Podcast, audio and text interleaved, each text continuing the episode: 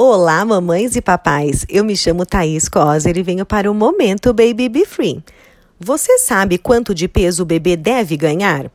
Normalmente, depois do primeiro ano de vida, o bebê não ganha mais tanto peso, e isso ocorre devido a uma desaceleração no processo de crescimento do bebê. Nos três primeiros meses de vida, o bebê ganha em média 700 gramas por mês, em torno de 25 a 30 gramas ao dia. Após o terceiro mês, esse ganho de peso vai reduzindo gradativamente. No segundo trimestre, ele ganha 600 gramas ao mês, em torno de 20 gramas ao dia.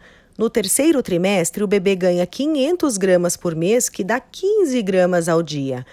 Já no quarto trimestre, o ganho estimado será de 400 gramas ao mês, em torno de 10 gramas ao dia. E no primeiro ano, ganha em torno de 100 a 200 gramas por mês, muito menos em relação ao início, e mesmo assim é saudável. Lembre-se que cada bebê é único, nada de comparação com o da amiga ou da vizinha, hein? Mesmo com ganho de peso adequado, a consulta de rotina com o seu pediatra deve ser mantida. E se você não gosta de fazer cálculos, pegue a caderneta de saúde da criança, porque nela você encontra a curva de crescimento.